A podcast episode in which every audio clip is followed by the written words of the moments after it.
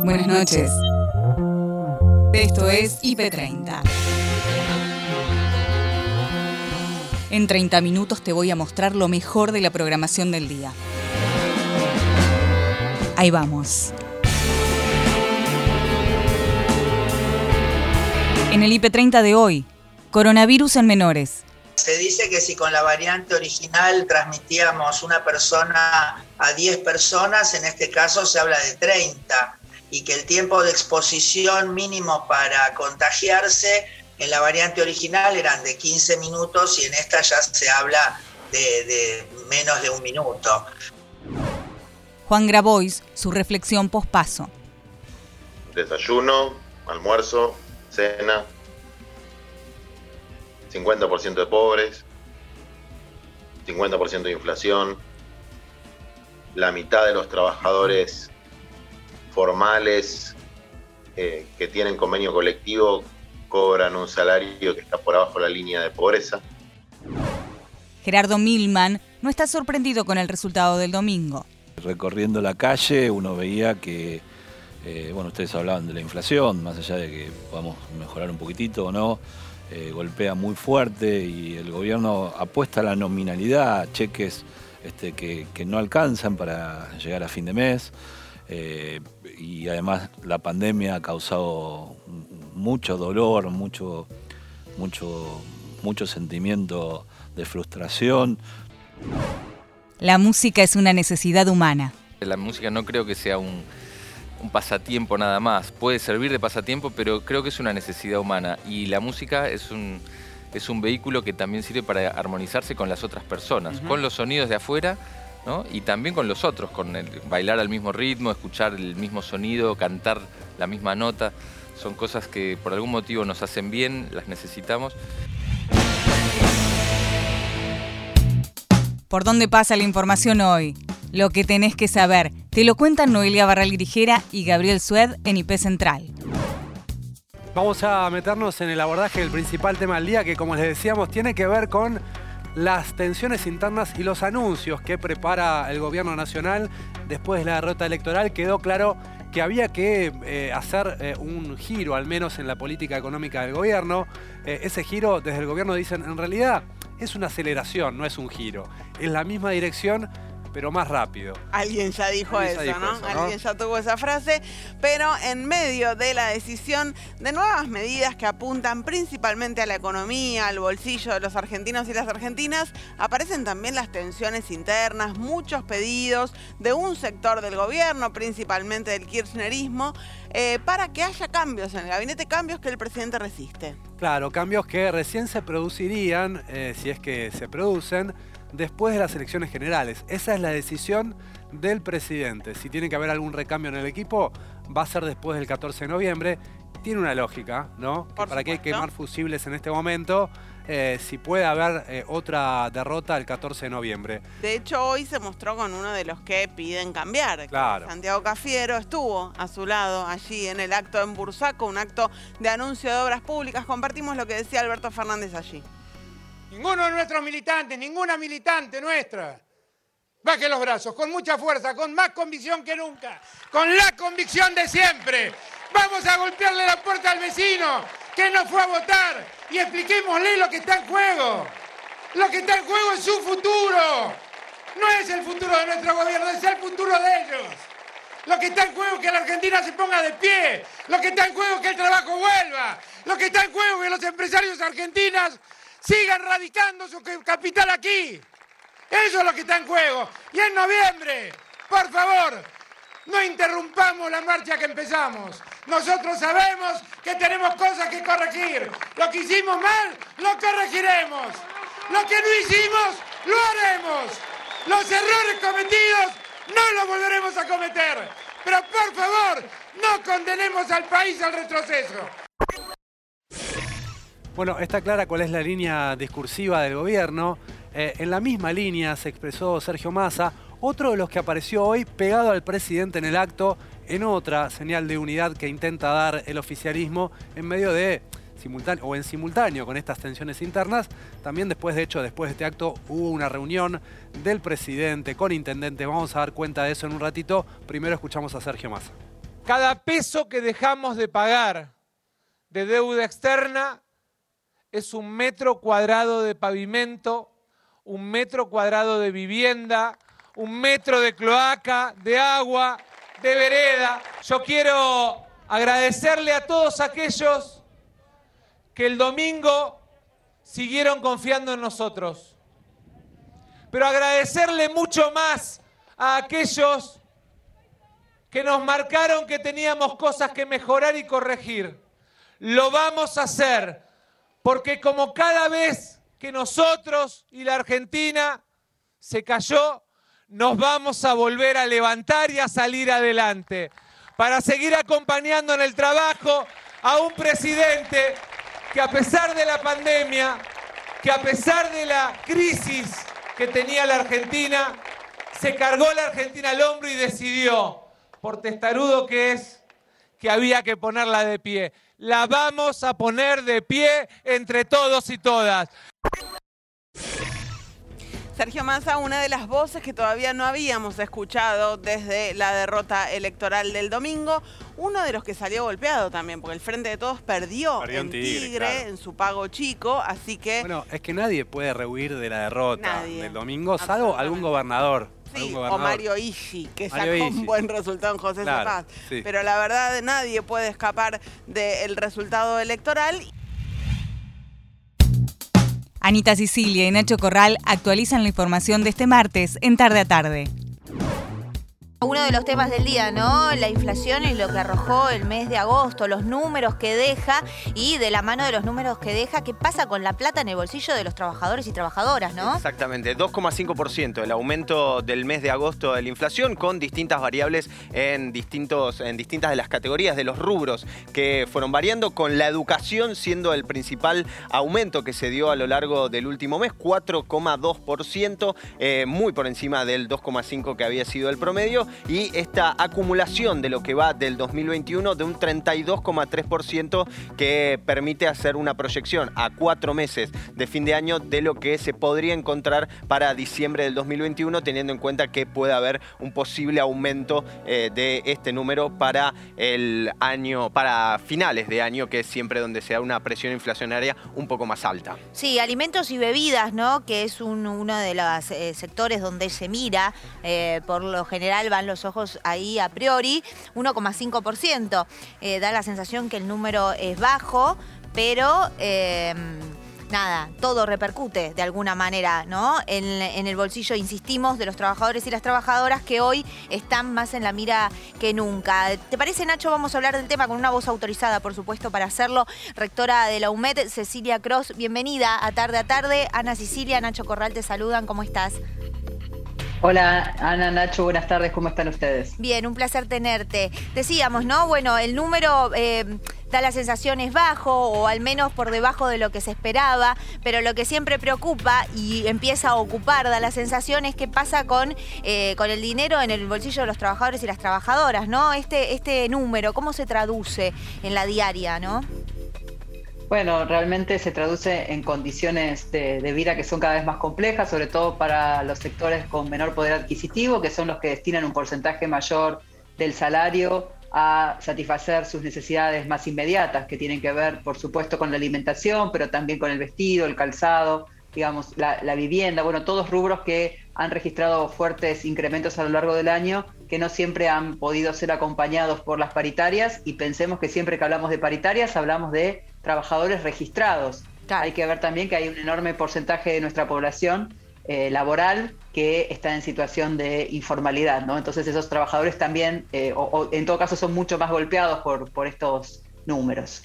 Cecilia, el número del 2,5%, por lo menos a lo largo del 2021, es un número eh, con cierto, que se ve con cierto optimismo, es el más bajo de todo el año. ¿Esto lo podemos esperar para los meses que vienen o vamos a eh, poder registrar números que se vayan eh, incrementando un poco a medida que se acerque fin de año? Bueno, en realidad nosotros venimos desde el Instituto Estadístico de los Trabajadores, realizamos una medición que está ajustada por la canasta de consumo de trabajadores y trabajadoras.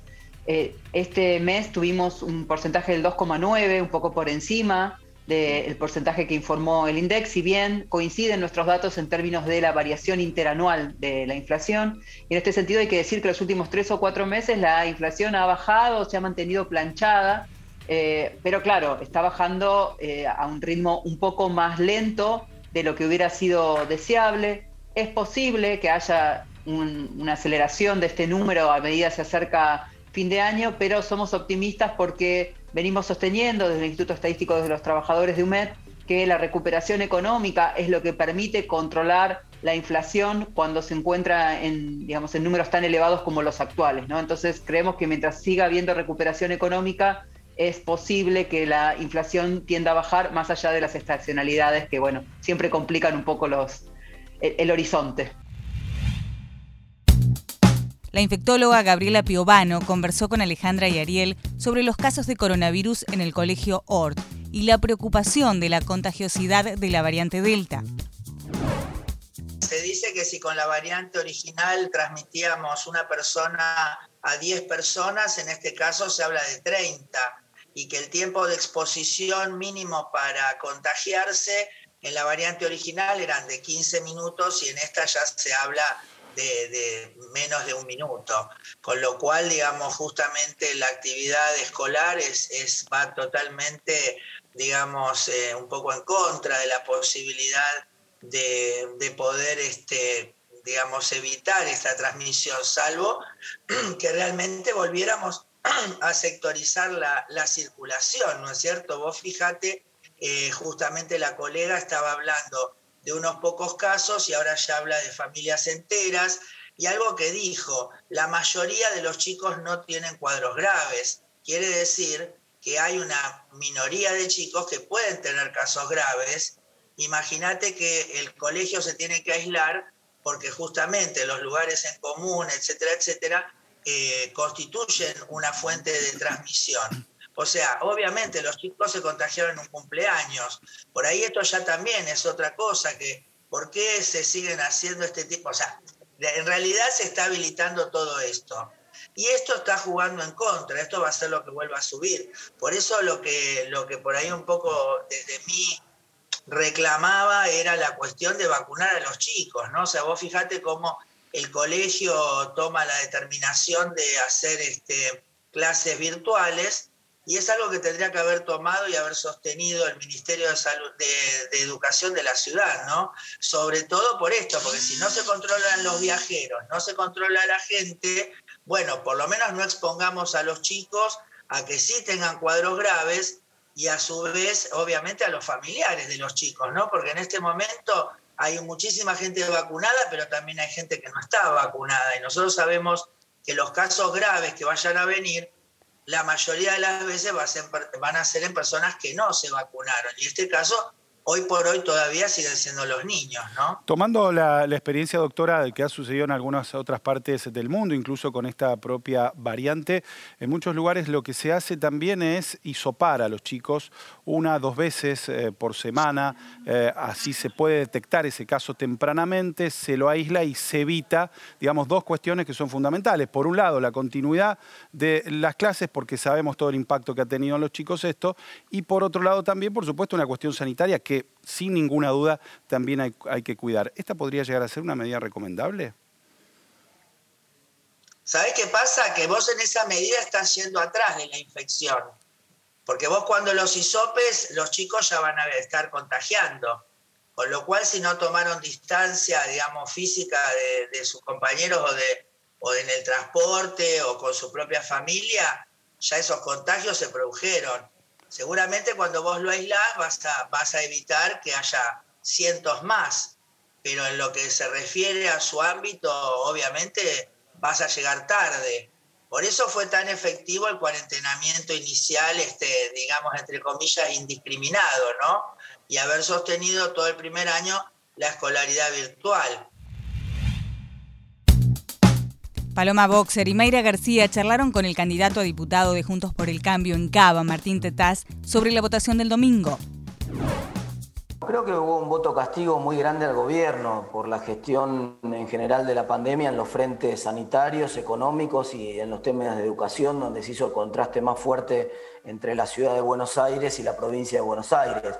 Eh, eh, creo que ese contraste de la ciudad tratando de abrir las escuelas y la provincia de espaldas a la evidencia científica y a los datos tratando de cerrarlas fue fatal para, para el peronismo en el Gran Buenos Aires, sobre todo en la clase media y que eso fue el voto castigo que vimos. No, no creo que de ninguna manera eso signifique un apoyo irrestricto a nosotros, ni mucho menos. Tenemos que en estos dos meses contar un poco más de cómo queremos que sea la Argentina en la que queremos vivir a partir del 2023 para consolidar ese voto, pero me parece que todavía nos queda mucho trabajo por hacer. Martín, refiriéndonos más a la economía, que sabemos también eh, es tu expertise, habían sido muy resonantes tus declaraciones en la previa electoral respecto a eliminar las indemnizaciones por despido en nuestro país. Vos decías que esto podía llegar a impulsar la formalidad del empleo, pero muchos economistas dijeron que al revés, que en los momentos justamente en el país donde se había retrocedido en indemnización, en derechos laborales, había ascendido justamente el desempleo. ¿Vos pudiste repensar tu postura o seguís manteniendo eso, que el problema en la Argentina es la falta de flexibilización laboral? No, mi, postura general en todos los temas es mirar la evidencia científica y la evidencia de políticas públicas comparada en los distintos países del mundo. Yo me dejo convencer muy rápido cuando me muestran evidencia que, dice otra cosa.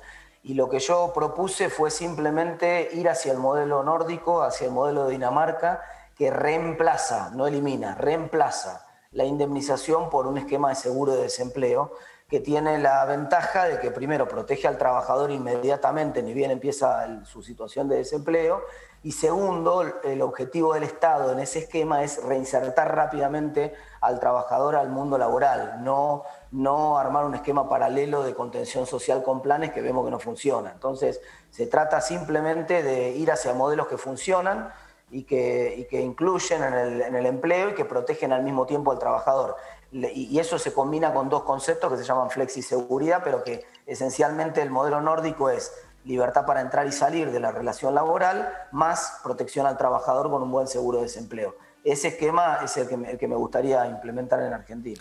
Y ese, porque ahora libertad para contratar hay, lo que no hay es libertad eh, para despedir, digamos, en nuestro país, o al menos hay libertad, pero lo que hay es eh, una indemnización.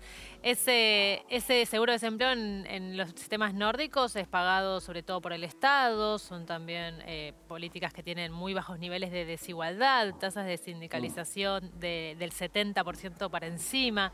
esa suerte de seguro de desempleo en nuestro país también lo pagaría el Estado, entonces.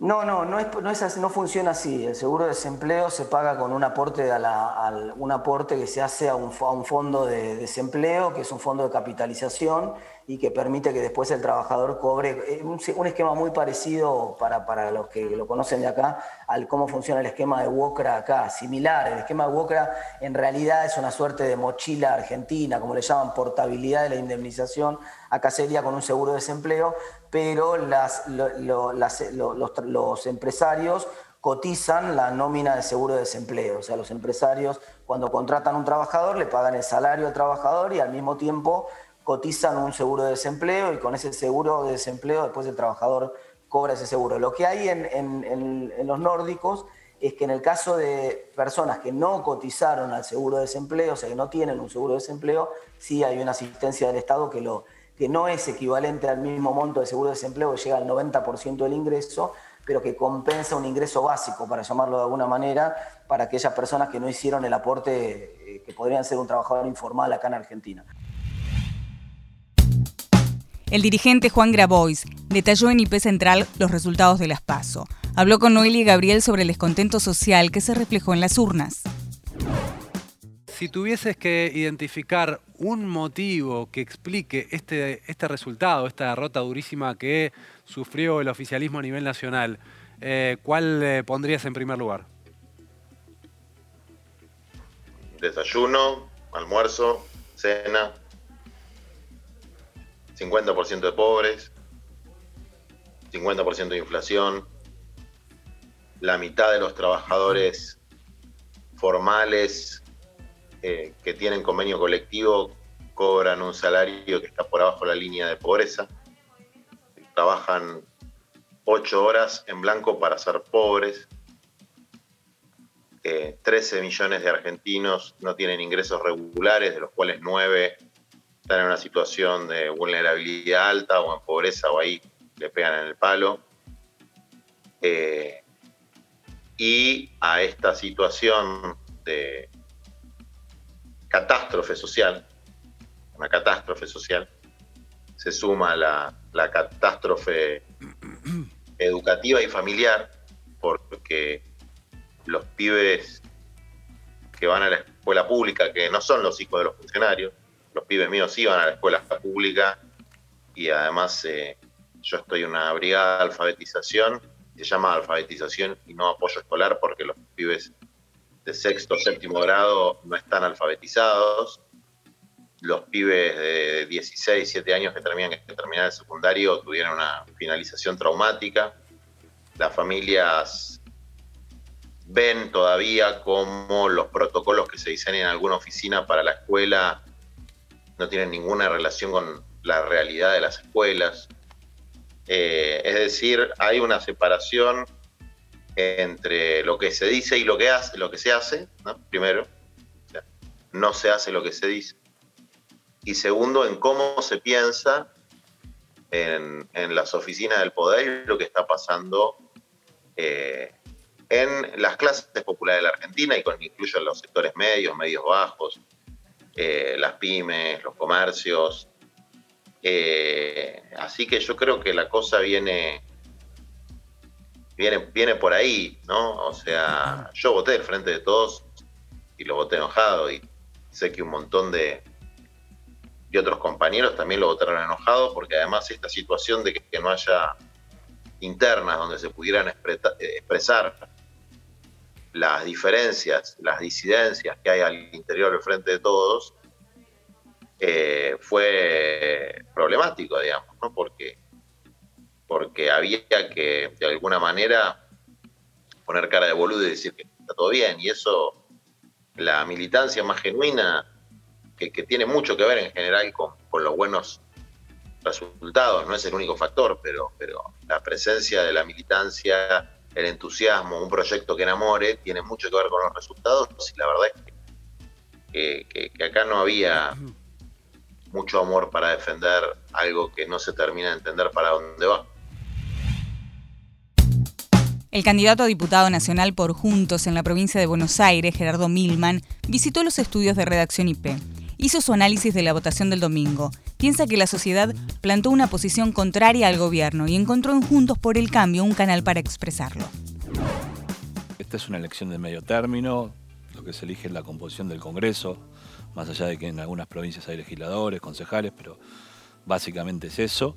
Y la sociedad, eh, me parece que por lo menos en las pasos de ayer, eh, plantó una posición contraria al gobierno, este, y encontró un canal en Juntos por el Cambio para expresar esa, esa, oposición. Me parece que eh, no hay una, sin la otra, digamos, justamente ese es el balance de poder que hay cuando tenés dos coaliciones tan importantes como tiene la Argentina. ¿Te sorprendieron los resultados? No. Este, no. ¿Por qué? No. Eh, básicamente porque recorriendo la calle uno veía que eh, bueno, ustedes hablaban de la inflación, más allá de que podamos mejorar un poquitito o no, eh, golpea muy fuerte y el gobierno apuesta a la nominalidad, cheques este, que, no alcanzan para llegar a fin de mes. Eh, y además la pandemia ha causado mucho dolor, mucho, mucho, mucho sentimiento de frustración, no eh, principalmente en la salud y en los fallecidos, pero también eh, consecuencias psicosociales, eh, los chicos que no fueron a la escuela, todavía no, no creo que tengamos conciencia del daño que eso nos va a traer como sociedad y lo que nos va a costar recuperar. Entonces, la verdad es que si uno analiza la política, la democracia como el momento de la elección, como el momento en el cual la gente se expresa si está conforme o no, me daba la sensación y la percepción de caminar, sumado eso a la inseguridad que ha crecido muchísimo. ¿Qué, ¿Qué, puede aportar la oposición en este primer problema que vos decís veías en las recorridas, como es el tema económico?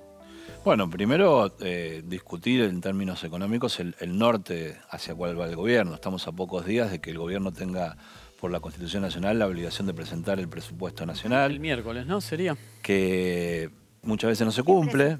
¿no? Pueden que muchas veces no se cumple, pero es un importante momento para, dar el debate, digamos, ¿no? Y tenemos una orientación de un gobierno que cree que el Estado puede resolver todo, y yo creo que el Estado tiene cosas para hacer. En los países que, se funciona bien hay, hay cosas que se garantizan. El Estado garantiza la seguridad, garantiza la educación pública, garantiza la salud. Bueno, acá el que tiene un peso de más eh, o compra un perro porque tiene miedo, pone una reja, si tiene dos pesos más, si tiene tres pone una alarma, y si tiene cuatro tiene seguridad privada. Y, no es razonable, no es razonable que tengamos, con los impuestos que tengamos, medicina privada, el que la puede pagar. Este, tenemos varios sistemas de medicina, la obra social, el, público, el privado. Bueno, me parece que hay, hay que ordenar un montón y el mercado de empleo, digamos, el mercado de empleo en la Argentina hace mucho que no este, logramos construir este empleo genuino, empleo este, que realmente sea de calidad y, eso es lo que nos pasa con los jóvenes, ¿no? que se preparan, estudian y, tienen y están pensando en irse del país y eso es un drama. ¿no? Sí, Gerardo, esto que mencionás existía hace dos años también. Por supuesto. La actriz Paola Barrientos charló en Somos PM sobre la obra que protagoniza, La comedia es peligrosa. Tiene un plus de, fiesta. Em, somos 16 actores en escena, con lo cual eh, hoy en día, ya por la situación pandémica, eh, juntarse muchos tiene un nivel de complejidad y por cuestiones de producción también, de costos de producción, que, se haya decidido, digo, que el teatro haya decidido hacer este, este e, esta obra con, con todo lo que va a ofrecer eh, me, parece que está buenísimo. Hay algo, también va a haber un despliegue eh, de, vestuario y escenográfico que no tiene que ver solo con, el despliegue, sino como poner este, en, valor y poder compartir todo lo que hacen los talleres del teatro, eh, que son verdaderos artesanos.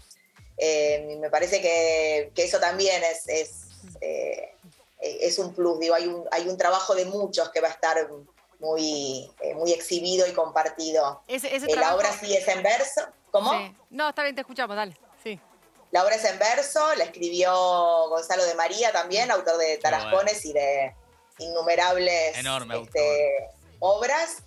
Em, está, en realidad los autores son Ciro y, Gonzalo de María, Ciro Sorsoli también, en, en, el argumento trabajaron juntos y luego los versos son, son de De María. La obra sucede en el 1780 largos, Virreinato del Río de la Plata. Eh, así que mucho dama antigua, mucho peinetón, mucho color runcho.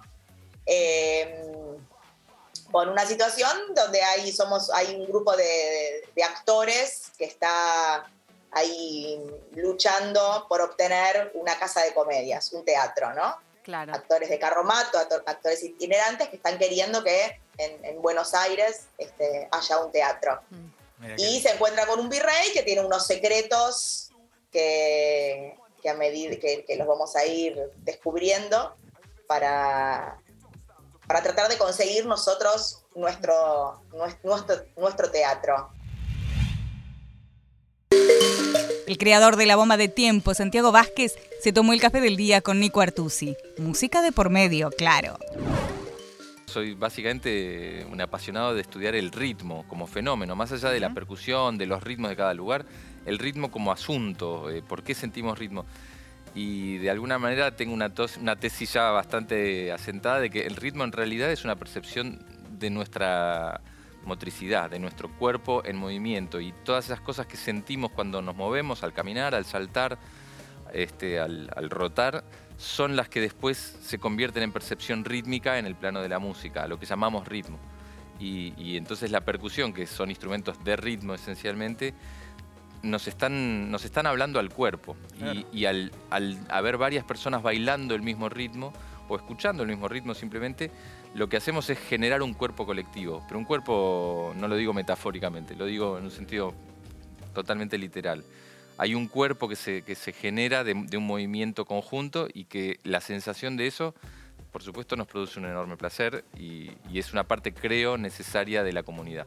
Es hermosa la idea del cuerpo colectivo, pero sin embargo ahora la época nos exige conciertos íntimos. Sí, también por suerte hubo algunos conciertos de Pan y de La Grande en el hipódromo, no sé el mes que viene qué va a pasar. ¿Con Corralito? Con Corralito, claro, claro. Sí, por supuesto.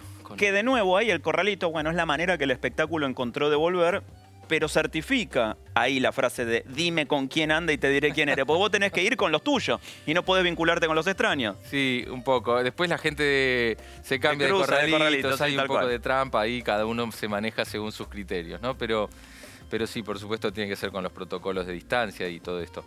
Eh, y ahora no, no, lo relacionó directamente con la cuarentena, con la pandemia, qué sé yo, pero sí con mi necesidad después de muchos años de de estar haciendo estos shows grandes, de La Grande, de Pan, que tocaron semanalmente mientras que nos permitieron, digamos. Eh, y que es algo que me encanta, poder oficiar esos encuentros entre la gente y, jugar con, todas esas personas musicalmente. Pero también eh, hay una parte mía como músico que es la del compositor, la del productor, eh, instrumentista, la de cancionista, que hace tiempo que, la tenía un poco recluida en, mi living y lo que decidí es mostrar ese living invitar al público a que, a que entre en ese living y a otros artistas, músicos a los que admiro mucho, que son amigos, son, son amigos íntimos. Eh, por eso es un poco conciertos íntimos, son los conciertos, pero también es con esas personas. Claro. Es una de las cosas buenas, entre tantas malas que dejó la pandemia, la posibilidad de abrir los livings. ¿no? Tengo amigos actores, amigos músicos que han hecho obras de teatro, conciertos, más o menos intimistas, pero que abrieron sus casas. De manera virtual, no importa. Pero esa idea como de compartir, de decirle al otro, bueno, te abro mi casa para que vengas un rato, para que pasemos un lindo momento, me parece que es una cosa buena. Fue lindo, sí. Eh, de los streaming que se intentaron como una solución primero la vi como una solución un poco este, desesperada, ¿no? Como un manotazo de cómo vamos a hacer los, los músicos o los artistas escénicos de cualquier tipo para seguir trabajando. Y bueno, vamos, lo único que se puede es por internet, vamos por, internet. Pero eso que contás me parece un, hallazgo interesante, sí, el hecho de que compartir un, espacio de cierta intimidad también es, una expresión y también puede servir, es, es inspirador, es lindo. En este caso es, eh, no, no, van a ser en mi casa los conciertos, son dos viernes por mes en el patio del Museo Larreta, que es un patio hermoso, al que no lo conoce es un lugar... Hermoso, hermoso. Y hasta acá llegamos por hoy. Acordate que podés ver las notas completas en nuestro sitio www.ip.digital y en nuestro canal de YouTube, búscanos como IP Noticias y suscríbete. Hasta la próxima. Buenas noches.